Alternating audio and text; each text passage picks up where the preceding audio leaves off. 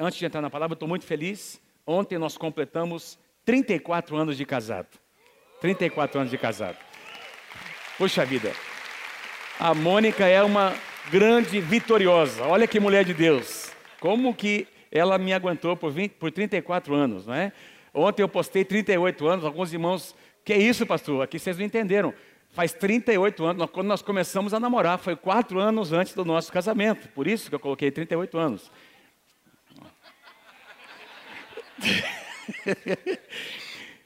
Não, vocês não acreditam, mas é verdade, entendeu? 38 anos, eu, eu já passei mais tempo com a Mônica do que com meu papai e com a minha mamãe, não é? E ela me aguentou durante. Parabéns, viu, Mônica? Eu, eu ia trazer flores para você hoje, mas como nós vamos viajar, então eu vou me dar para você hoje, eu vou me presentear para você hoje, tá bom? Tá bom assim? Beleza. Depois eu entrego, depois eu me dou para você o meu presente, tá bom? Glória a Deus. Nós temos muitos irmãos já saindo de viagem. É, lembrando que a partir do próximo domingo, nós vamos concentrar os nossos dois cultos apenas na, no culto da manhã. Então nós teremos os dois. É a partir de hoje também, exatamente. Vocês estão prestando atenção, hein? Beleza. O que, que, eu, que, que eu disse? É, mas também a partir do próximo, né? Beleza, amém. Então nós vamos ficar, vamos ter apenas dois cultos é, até o segundo domingo de janeiro, se não me engano. É isso, pastor Luiz? Acho que não me falha a memória. E na segunda quinzena de janeiro nós retornamos com os três cultos. É, quem aqui? Dois cultos. Estou precisando de férias, estou precisando de férias, irmãos. Nós vamos sair de viagem daqui a pouquinho. É verdade, a, a, a, o negócio está no carro já, as bagagens. Vamos almoçar e vamos sair, não é? Ter um tempo com a família. E eu estou já precisando desse tempo, não é? Amém. Quem está precisando de férias aí, levanta a mão. Amém. Foi um ano bem intenso, né? Deus é bom. É, meus irmãos, é, o nosso tema para 2020, vida de vitória. E eu tenho certeza que Deus tem preparado grandes coisas para mim e para você. Eu estava ontem, sexta-feira e ontem, meditando, pensando no que compartilhar com vocês. Deus me levou a essa passagem bíblica e eu quero pedir para você abrir comigo Marcos capítulo 2, do versículo 1 até o versículo 12. Marcos 2, do versículo 1 até o versículo 12, quando uh, Jesus cura um homem, um paralítico, ali na sua cidade, na cidade de Cafarnaum, e Deus me fez pensar em algumas, algumas verdades aqui importantes que eu quero trazer a você neste final de ano. Final de ano é uma época em que a gente faz reflexões, a gente pensa, querendo ou não, a gente pensa, tudo nos leva a pensar, a olhar para frente, mas também a pensar no ano que passou. A gente, a gente às vezes se sente assim, puxa, podia ter sido um pouco melhor, poderia ter acontecido isso ou aquilo, ou quem sabe aconteceram algumas coisas que, que enfim, não foi bem como você planejou, mas eu quero dizer para você nessa, nessa manhã, meus irmãos, que Deus, eu, eu creio que Ele quer mudar a nossa perspectiva. Às vezes nós temos um conceito do que é bom e errado, nós temos um conceito do que é certo, não é? Do que seria melhor, que é um conceito humano. Nem sempre Deus pensa como nós pensamos. Amém, queridos? Nem sempre as, as nossas prioridades são as prioridades de Deus. Eu quero mostrar isso para você aqui por meio dessa passagem. Marcos capítulo 2, do versículo 1 até o versículo 12, eu quero ir lendo com vocês aqui, eu quero ir extraindo algumas verdades, fazendo alguma, algumas uh, avaliações aqui do nosso coração, conversando com vocês sobre este acontecimento tão lindo. Diz assim, versículo 1: Poucos dias depois, Marcos 2, versículo 1, poucos dias depois, tendo Jesus entrado novamente em Cafarnaum, o povo ouviu falar que ele estava em casa. O povo ouviu falar que ele estava em casa. Eu quero fazer algumas, tecer alguns comentários aqui antes de continuar. É, Cafarnaum, meus irmãos, é, foi a cidade onde Jesus estabeleceu o seu ministério. Jesus ministrou durante o seu ministério de três anos e meio. Ele ministrou em muitos lugares, nas ruas das cidades, dos povoados, das aldeias. É, não sei quantos de vocês sabem disso, mas onde Jesus é, é, viveu a sua vida ali em Nazaré, nasceu em Belém, viveu em Nazaré. Em Nazaré, na época de Jesus, é, estima-se que habitava ali naquela, naquela região cerca de ah, 20 a 30 famílias, onde Jesus viveu a sua infância. Nós estamos falando em algo em torno de 100 a 120 pessoas. Então, naquela época havia muitas aldeias, muitos, muitos assim lugares pequenininhos onde, onde uh, as pessoas habitavam ali, algumas famílias habitavam, e Jesus entrava não apenas em grandes cidades, em grandes centros como Jerusalém, mas ele entrava nas aldeias para ministrar. Muitas vezes em, no templo em Jerusalém, nas sinagogas, e onde quer que o Senhor uh, passasse, ele estava pregando a palavra nos montes, não é? Às vezes entrando dentro de um barco, a multidão ali cercando o Senhor Jesus, enquanto ele falava com seus discípulos, ministrava, ministrava aos seus discípulos, mas ele estabeleceu o seu ministério na cidade de Cafarnaum. E eu quero uh, considerar isso com você. Na cidade de Jesus, na cidade onde Jesus tinha a sua casa, ele tinha um ministério de influência, ele era uma pessoa conhecida na sua cidade, assim como eu creio que Deus quer que você tenha uma casa abençoada, Deus quer que a sua casa seja um lugar onde a palavra de Deus seja ministrada. Nós encontramos, não é uma vez só, são várias vezes em que Jesus, em Cafarnaum, ministrou a palavra, curou enfermos. Aliás, o profeta Isaías declarou numa das suas profecias, é, muito tempo antes, cerca de 700 anos antes de Jesus se estabelecer ali na cidade de Cafarnaum, o profeta Isaías declarou que havia uma cidade, a cidade que estava em trevas, de repente viu grande luz, porque Jesus entrou na cidade, Jesus chegou na cidade, Jesus estabeleceu-se na cidade e as trevas tiveram que ceder, porque a luz de Deus estava brilhando na vida de Jesus. E você carrega a luz de Deus no seu coração, não é? é você carrega a luz da palavra, você é um homem de Deus, você é uma mulher de Deus, e onde quer, gostei muito da, da, da, da mensagem que, uma das coisas que o pastor Anderson é, disse aqui naquela ministração para os homens, é que um homem de Deus, quando ele chega no lugar, ele, ele demarca o seu território. Não é? As pessoas percebem que tem ali um homem de Deus. Se você é um homem de Deus, uma mulher de Deus, se você é temente a Deus, se você é um, uma pessoa de princípios, onde você chega, as pessoas sabem que você chegou. As pessoas sabem que determinadas conversas não dá para ter com você. Determinadas piadas, eles não vão contar para você, porque você não vai aceitar. Você chegou e você fez diferença. Amém, queridos? Aquele é o teu território, onde você pisa. É o teu território que Deus tem te dado. E Jesus estava ali na sua, na, na, sua, na sua cidade, na sua terra. Não é? E eu creio, meus irmãos, que a nossa, a nossa casa, essa era a casa de Jesus, a nossa casa tem que ser um lugar de refúgio. Eu quero declarar sobre a tua vida, em nome do Senhor Jesus, que as coisas vão mudar na sua casa em 2020. Não é? Eu declaro que a sua casa vai ser um lugar abençoado, meu irmão. Presta atenção nisso. Um lugar cheio da presença de Deus.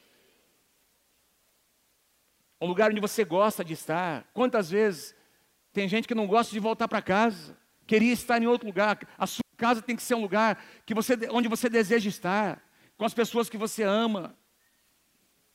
Jesus sempre olhou para as casas de um jeito diferente. Aliás, eu quero aqui, quero aqui aproveitar e reconhecer os nossos anfitriões de células. Quero pedir que todos os irmãos e irmãs que têm uma célula hospedada na sua casa, não é? Que você fique em pé nessa manhã, nós queremos te honrar. Aqui embaixo, lá em cima, nós temos aí hoje cerca de 400 células na nossa igreja. Vamos honrar esses irmãos e irmãs. Muito, muito obrigado, meu irmão, minha irmã. Glória a Deus. Fique em pé, fique em pé, fique em pé. Aleluia. Eu acho que tem mais gente, tem gente levantando, não é? Se tiver uma célula na sua casa, fique em pé, por favor. Todos os anfitriões. Amém. Devagarinho alguns estão levantando. Fique em pé, fique em pé, fique em pé, anfitriões. Quero pedir também que os nossos líderes de célula, todos os nossos líderes também se coloquem em pé, por favor. Líderes de célula, só os líderes. Só os líderes, isso. Vamos honrar esses irmãos e irmãs. Glória a Deus. Obrigado, obrigado, gente. Pessoal, vou pedir para você que está aí pertinho. Nenhum desses irmãos e irmãs vão sentar sem receber um abraço. Agora mesmo de você. Né? Dê um abraço. Diga alguma, alguma coisa bem legal para esses irmãos e irmãs um agradecimento do fundo do seu coração. Muito obrigado. Muito obrigado por você abrir a sua casa. Muito obrigado por você ministrar numa casa, líder de célula. Glória a Deus. Meus irmãos, Jesus sempre, Jesus sempre teve os seus olhos voltados para as casas. Como eu disse, ele ministrou nas ruas, nas cidades, ministrou às multidões, mas ele sempre, ele sempre voltava os seus olhos para as casas, ele ministrava nas casas. Ele enviou seus discípulos, vamos ter aqui o ano que vem, as nossas casas de paz, vamos mobilizar a nossa liderança, não é? Lembra quando ele envia, Lucas capítulo 10, envia os seus discípulos de dois em dois para ministrar nas casas. Se você entrar ali no livro de Atos, no Novo Testamento, algumas das epístolas, você vai perceber como a maioria das igrejas que nós encontramos no Novo Testamento nasceram nas casas. Deus ama as casas. Eu quero declarar em nome do Senhor Jesus que a tua casa será um lugar abençoado, um lugar onde milagres acontecerão. Jesus estava na sua casa, ministrando. De repente a multidão fica sabendo que Jesus está ali, versículo 2. Então muita gente se reuniu ali naquele lugar na sua casa, de forma que não havia lugar, nem mesmo junto à porta. A casa estava cheia, as casas nem eram muito grandes, então tinha muita gente dentro da casa, tinha gente na porta, tinha gente fora da casa querendo entrar para ser tocado, para ser ministrado pelo Senhor Jesus, e ele lhes pregava a palavra. Jesus estava ali pregando, ministrando a palavra, e as multidões estavam ali para ouvi-lo. Versículo 3. Presta atenção nos detalhes. Então vieram alguns homens, diga assim comigo, alguns homens, trazendo-lhe um paralítico carregado por quatro deles, diga assim, quatro deles. Então nós temos alguns homens, é um grupo de homens, que estava acompanhando esse, esse rapaz, que não diz aí o nome dele, não diz uh, de onde tinha vindo a sua, o seu problema, se ele nasceu com esse problema ou não, se ele sofreu um acidente, não é? Alguns homens ali envolvidos e quatro deles estavam carregando esse rapaz, esse homem paralítico, numa maca. Meus amados, você não vai encontrar em lugar nenhum nessa, nessa passagem, como nós encontramos em muitas outras, pessoas clamando o nome do Senhor Jesus, pessoas enfermas, clamando: Jesus, filho de Davi, tem misericórdia de mim. Você não vai encontrar esse rapaz paralítico, não é? Ele não estava clamando, ele não estava nem pedindo para os seus amigos, não diz aqui que ele pediu para os seus amigos, esses irmãos, homens aí, para que o levassem até o Senhor Jesus. Alguns homens, quatro deles estavam carregando esse paralítico para que esse rapaz pudesse experimentar o milagre na casa do Senhor Jesus. O que, que isso tem a ver comigo com você? Meus irmãos, quero sugerir a você uma coisa, algo importante nessa para esse ano de 2020. Você quer viver uma vida de vitória? Esteja cercado das pessoas certas. Tenha ao seu redor pessoas que querem o seu bem. Tenha ao seu redor verdadeiros amigos tenha ao seu lado, esteja conectado, esteja em aliança com pessoas que querem o seu bem, que querem te aproximar da tua família e não te afastar das pessoas que você ama. Tenha ao seu lado pessoas que te aproximam de Deus. Tem alguns namoros que não são abençoados, porque aquele rapaz ou aquela moça não está te levando para mais perto de Deus e da igreja, está te afastando dos lugares que são importantes para você. Isso é um sinal de que alguma coisa não está correndo bem. Meus irmãos, vamos nos cercar das pessoas certas. Sabe, biblicamente eu entendo que nós precisamos amar as pessoas e até tolerar algumas delas. Presta atenção no que eu vou dizer. Mas muitas vezes é importante você manter uma distância, uma distância segura de algumas pessoas, para que não haja uma influência errada sobre a tua vida. Você pode continuar amando, tem algumas pessoas por exemplo, na tua família, quem sabe, que você precisa manter uma distância segura, sim ou não? Não estou falando sobre não perdoar, eu não estou falando sobre guardar mágoas, eu não estou falando sobre, sobre é, é, é, romper relacionamentos, eu estou dizendo sobre manter uma distância saudável. Tem gente que não faz bem.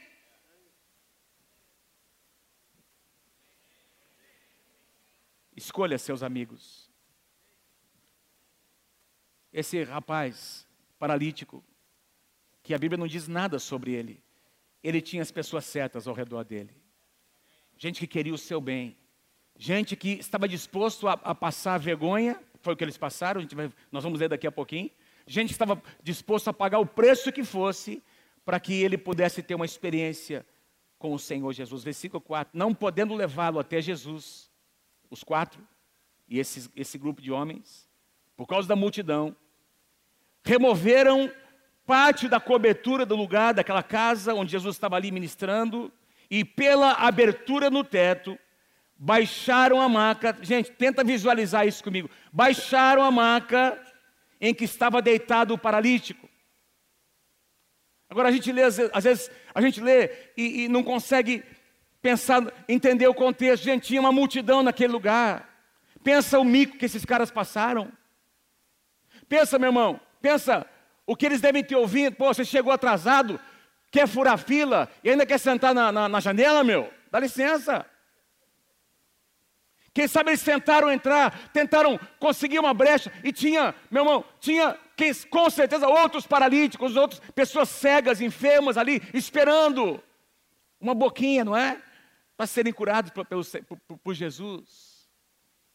E esses caras tiveram que enfrentar muitos obstáculos. Diga assim comigo, obstáculos. Alguém aí teve que enfrentar, alguém aí passou por alguns obstáculos em 2019? Você sabe o que é um obstáculo? Um obstáculo, espiritualmente falando, dentro do nosso contexto, é tudo aquilo que está entre você e a realização do propósito de Deus para a tua vida. Tudo aquilo que se coloca entre você e o propósito de Deus. Tudo aquilo que se coloca entre esse, o ponto A e o ponto B, onde você está hoje e onde Deus quer te levar, para impedir que você chegue lá, pode ser chamado de um obstáculo. Um obstáculo pode ser algo natural, algo espiritual, pode ser situações emocionais, sentimentos, pode ser mentiras que alguém levantou contra. Enfim, tem muitos tipos de obstáculos. E aqui, esses homens, meus irmãos, enfrentaram muitos obstáculos. Gente que estava ali, quem sabe, dizendo: olha, desista, cara, larga a mão disso. Vocês vão o quê? Porque as casas daquela época eram, eram casas diferentes da nossa, não, é, não tinham esse telhado como nós conhecemos hoje. Normalmente as casas eram feitas de pedras e havia como que uma abertura. Ah, algumas casas tinham uma abertura no, ali na, na, na, na parte superior, da, tinha tipo uma laje em cima com uma abertura onde as pessoas acessavam por uma escada, e eles devem ter conseguido uma escada em algum lugar para subir por fora da casa removeram aquelas, eles fechavam essa abertura com palha, com, com, com barro, não é? Cozido. E eles foram removendo aquelas, eles tiveram algumas situações, que venceram algumas situações. Pensa nesses caras levantando este homem, deitado na maca, não sei como que eles fizeram. Pensa nos caras rindo, gozando, achando, fazendo chacota, criticando, e eles de repente, meus irmãos, eles vão e, e, eles vão vencendo obstáculos um após o outro. Quem é que disse que os obstáculos representam que Deus não está presente na tua vida, que Deus ainda não pode fazer um milagre por você? Obstáculos nada mais são do que oportunidades para Deus fazer um grande milagre na tua vida, na tua casa, no teu casamento. Depende da tua atitude. Depende da tua atitude. Como você encara. E, e, e, e, o crente tem uma mania, tudo é o diabo. Não, eu estou recebendo um ataque, é um ataque do diabo. Às vezes não é uma, são situações naturais. Tudo que é preço, pensa, pensa na sua casa, pensa nas coisas que você conquistou, o que você tinha no começo do seu casamento, ou quem sabe antes de você casar, e o que você tem hoje. Fala a verdade ou não fala? É verdade ou não é? Foi duro conseguir. Foi, você gastou, gastou muito suor ou não? Sim ou não? Foi difícil ou não foi, irmão? Claro que foi. Você teve que se esforçar, você teve que vencer, você teve que se superar em muitas situações para chegar onde você está aqui hoje. A vida não é fácil para ninguém. Tem uma palavra que eu preguei há uns três anos atrás. O tema da mensagem é provoque o seu milagre. Provoque o seu milagre. Muita gente não foi curada. Jesus passou pela mesma rua. Essas pessoas tinham as mesmas enfermidades. Não é porque Jesus não queria curar, é porque eles não tiveram a atitude correta de romper, de dar um passo de fé. Quantos entendem que Deus está falando com você nessa manhã? Esses caras, eles romperam com essas, com todos esses obstáculos e eles superaram. Obstáculos existem para serem superados. Fala para alguém pertinho de você assim: obstáculos existem para serem superados. Para serem superados. Deixa eu ler com você uma passagem paralela. Lucas capítulo 5, versículo 17. É a mesma passagem escrita no Evangelho de Lucas. Sobre esse momento, antes do milagre acontecer, quando eles estavam trazendo este paralítico ali para aquele lugar para ser curado pelo Senhor Jesus. Lucas escreve assim: E o poder do Senhor estava com Jesus para curar os doentes. E o poder do Senhor estava com Jesus para curar os doentes. Eu fui procurar aqui, eu fui procurar o significado de cada palavra. Poder aqui é dunamis. É a mesma palavra usada em Atos capítulo 1, versículo 8: Recebereis poder ao descer sobre vós o Espírito Santo. E sereis minhas testemunhas em Jerusalém, Judeia, Samaria e confins da terra. Diga assim comigo: dunamis. Diga assim: poder em ação. Este poder em ação estava sobre Jesus, esperando alguém acessar, esperando haver uma demanda. Meu irmão, presta atenção, na sua casa, quando você abre a torneira, por que, que sai água? Porque a caixa está cheia. Você tem que acessar. Sim ou não, queridos? Quando você abre a torneira, a água vem. Se você pagou a conta, a água vem. Jesus tinha um, Jesus tinha ali, é, é como essa caixa d'água cheia de água esperando para ser acessada, e alguém discerniu isso.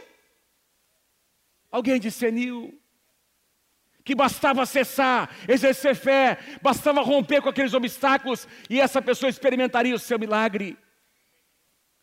Isso mostra como Deus age. Deus muitas vezes está desejando agir, meu irmão, presta atenção, mas Ele quer ver uma ação nossa. Ele quer ver uma correspondência nossa. Poder é dunamis.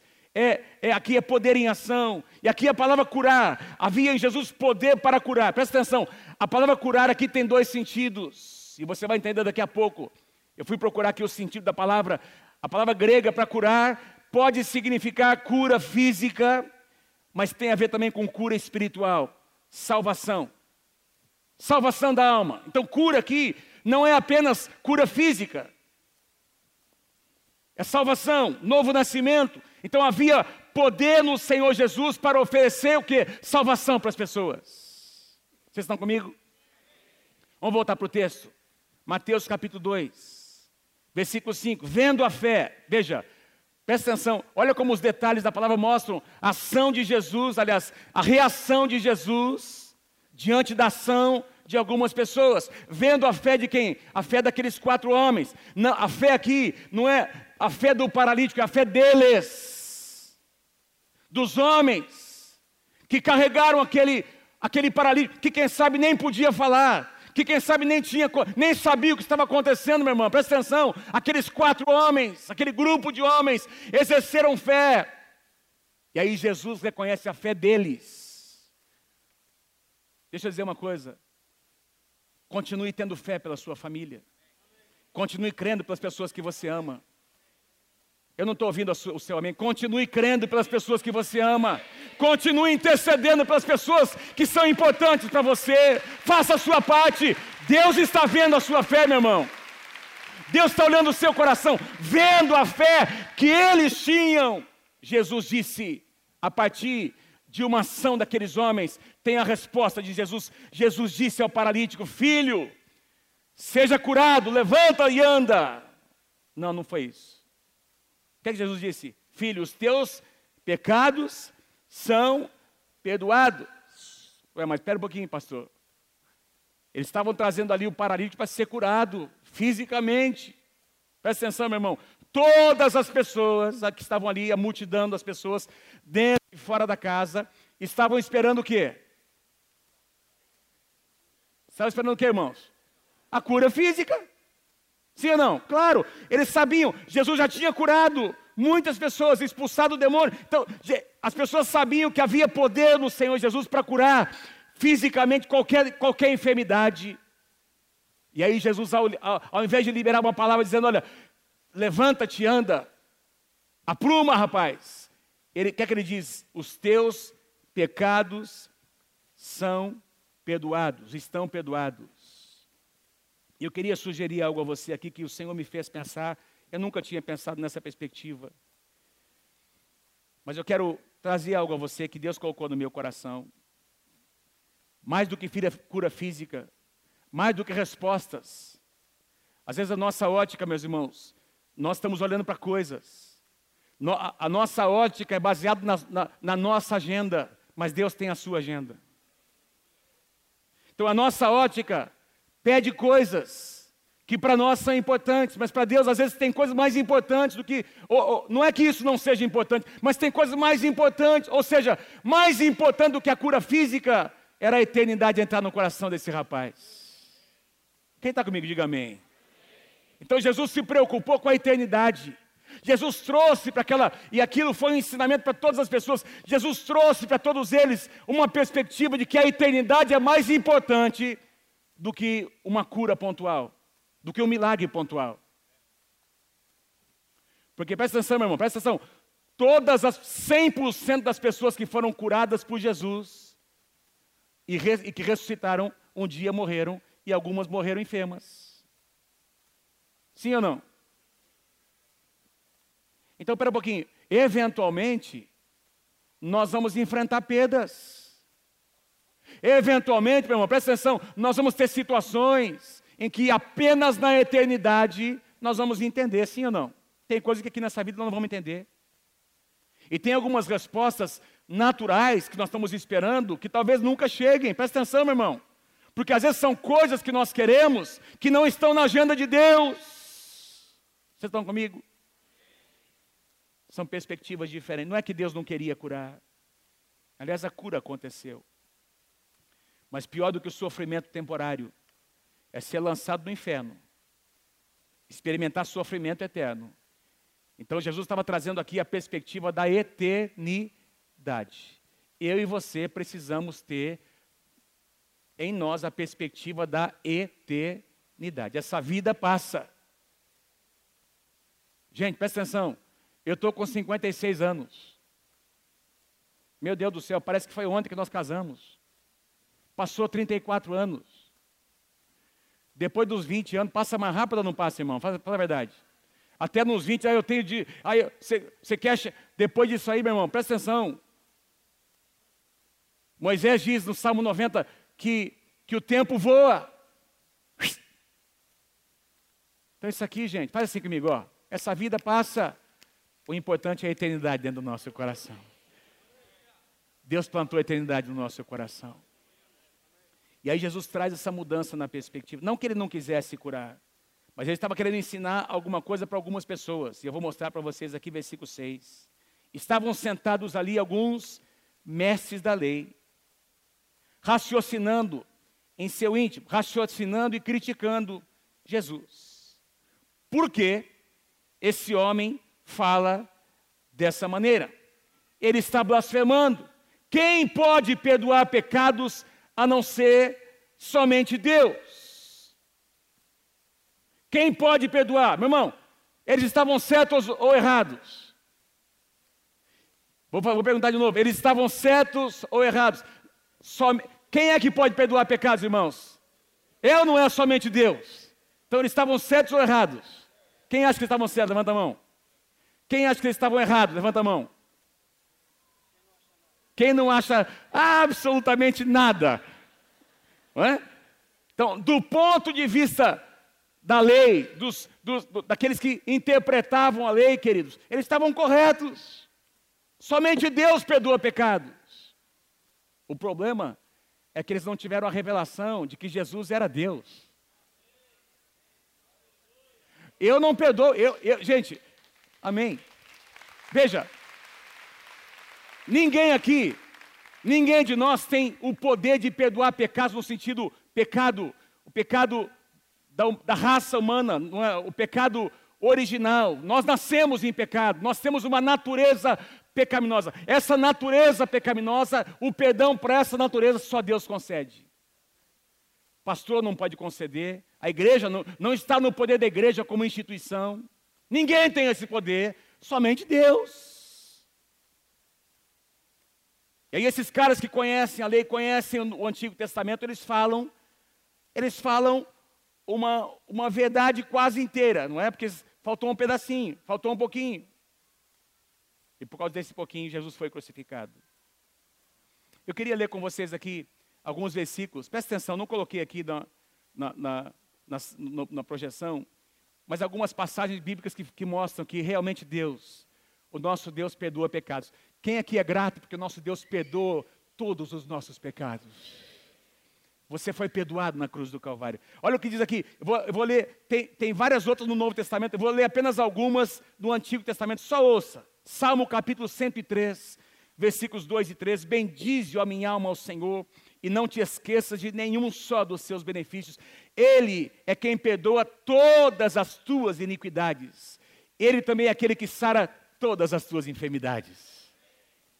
Salmo 103, versículos 10 a 12. Ele não nos trata segundo os nossos pecados, nem nos castiga segundo as nossas iniquidades, porque assim como o céu está elevado acima da terra, assim é grande a sua misericórdia para com aqueles que o temem, tanto quanto o Oriente está longe do Ocidente, tanto assim ele afasta de nós as nossas transgressões. Salmo 130, versículos 13 e 4. Se observares, Senhor, iniquidades, quem, Senhor, subsistirá? Contigo, porém, está o perdão, para que todos te temam. Isaías capítulo 1, versículo 18: Vinde, diz o Senhor, ainda que os vossos pecados sejam como a escarlata, eles se tornarão brancos como a neve. E ainda que sejam vermelhos como o carmesim, se tornarão brancos como a lã. Isaías capítulo 43, versículo 25: Eu eu, eu mesmo, diz o Senhor, sou aquele que apago as tuas transgressões. Eu não vou me lembrar mais dos teus pecados. Quem pode dizer amém por isso? Isaías 55, versículo 7. Deixe o ímpio o seu caminho e o homem maligno os seus pensamentos. E volte-se para o Senhor, e Ele terá misericórdia, porque Ele é grande em perdoar. Miqueias capítulo 7, versículos 17 e 18. Esse aqui para mim é o mais especial deles. Quem, ó Deus, é semelhante a ti, que perdoas a iniquidades e te esqueces da transgressão do restante da tua herança. O Senhor não retém a sua ira para sempre, porque tem prazer na misericórdia. Quem pode dizer amém por isso?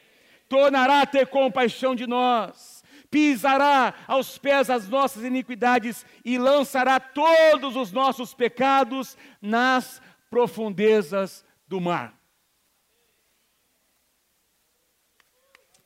Glória a Deus.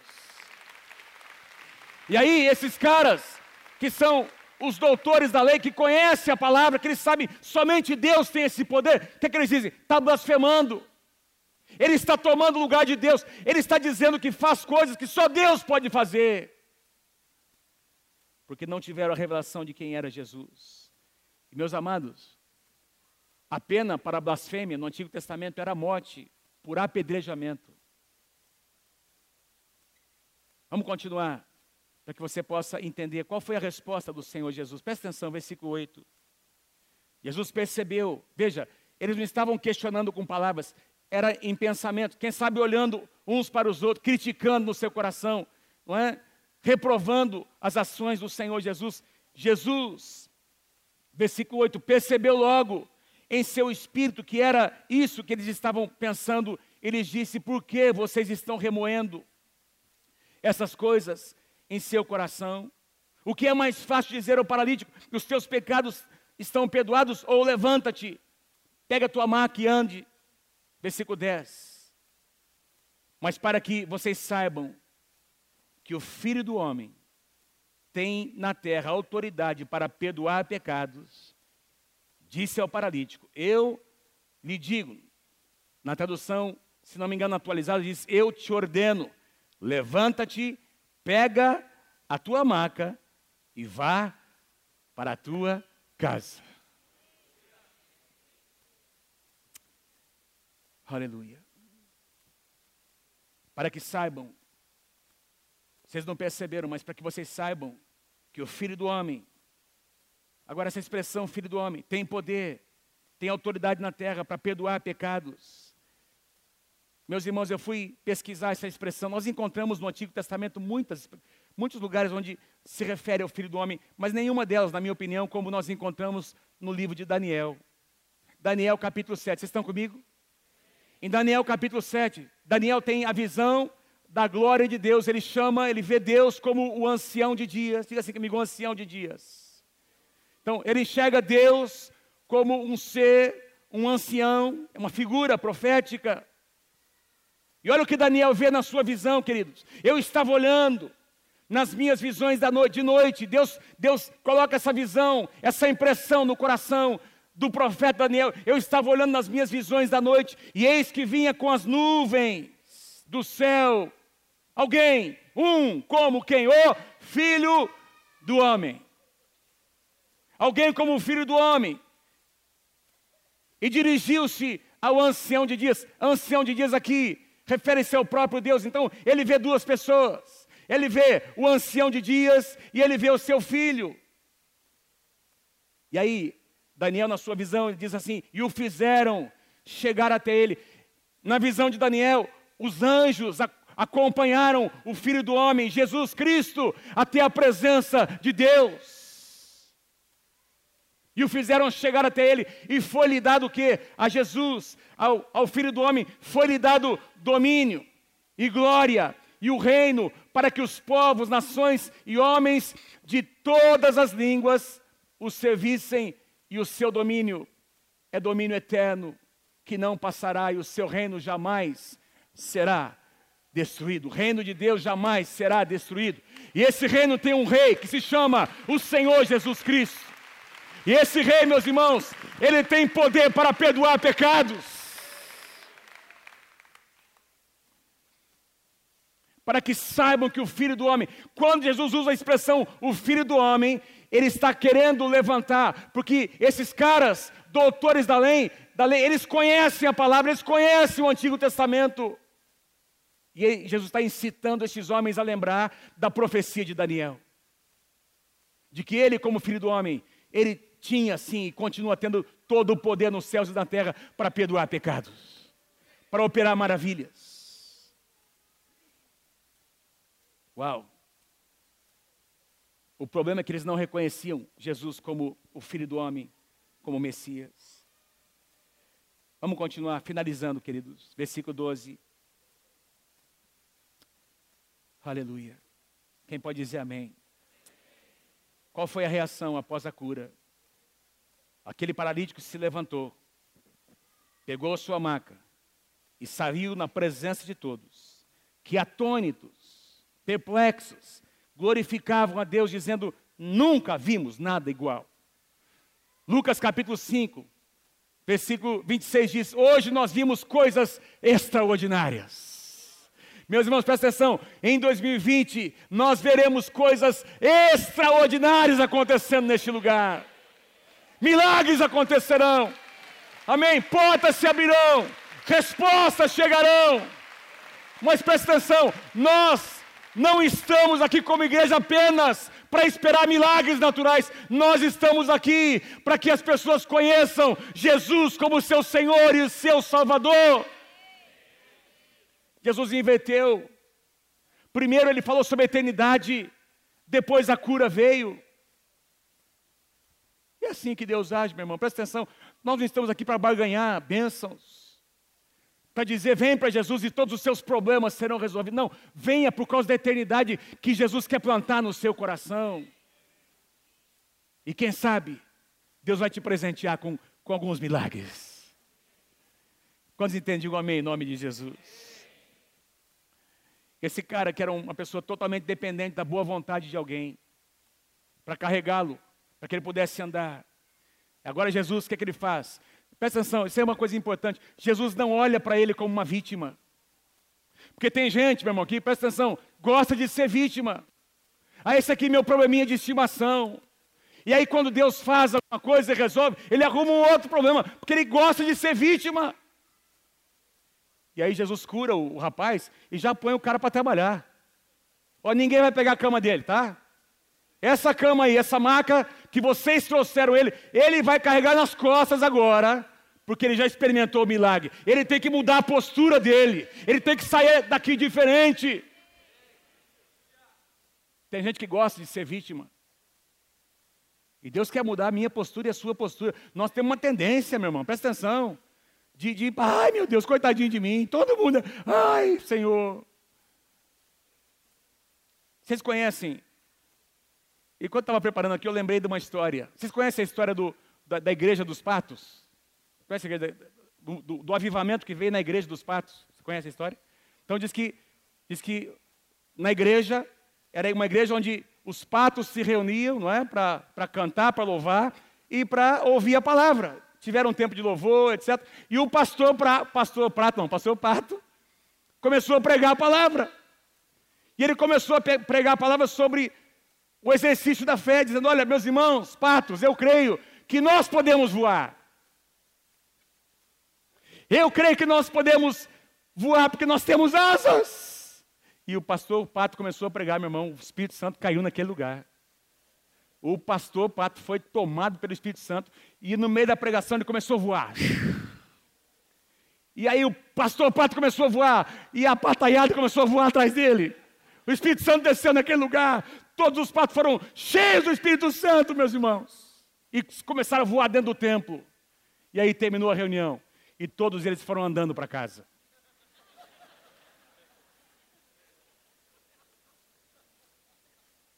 Todos eles foram caminhando para casa.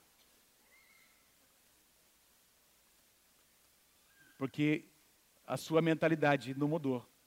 Eles tiveram uma experiência. Mas Deus quer nos dar mais do que uma experiência.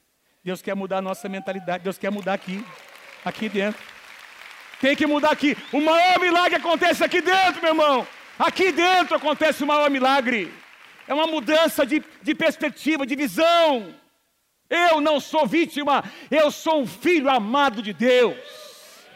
Eu sou uma filha amada de Deus, do meu Deus. Ele tem reservado grandes coisas para mim, para minha casa, para minha família, e todas elas irão acontecer. Aleluia. Assim que Deus quer que você haja. Em nome do Senhor Jesus. Se é para aplaudir, aplauda o Senhor Jesus nessa noite. Com toda a tua força. Pode aplaudir mais forte o Senhor. Amém. Aleluia. Fala para quem está pertinho de você: o maior milagre vai acontecer dentro do seu coração. Dentro do seu coração vai acontecer o maior milagre. É aí que começa o milagre, aqui dentro. Aqui dentro. Você não é vítima. Deus não te enxerga como vítima. Deus te enxerga como filho e filha. Aleluia. Autocomiseração não vai te levar a, a experimentar uma vida de vitória em 2020. A palavra do Senhor diz que as más conversações corrompem os bons costumes. Meu irmão, presta atenção, para com essa linguagem negativa. Deus quer mudar a sua linguagem. Deus quer mudar a maneira como você enxerga as coisas. Ah, o copo está quase vazio. Não, o copo está quase cheio. Está na metade. Não, está quase vazio. Não, está quase cheio. Só falta metade para encher.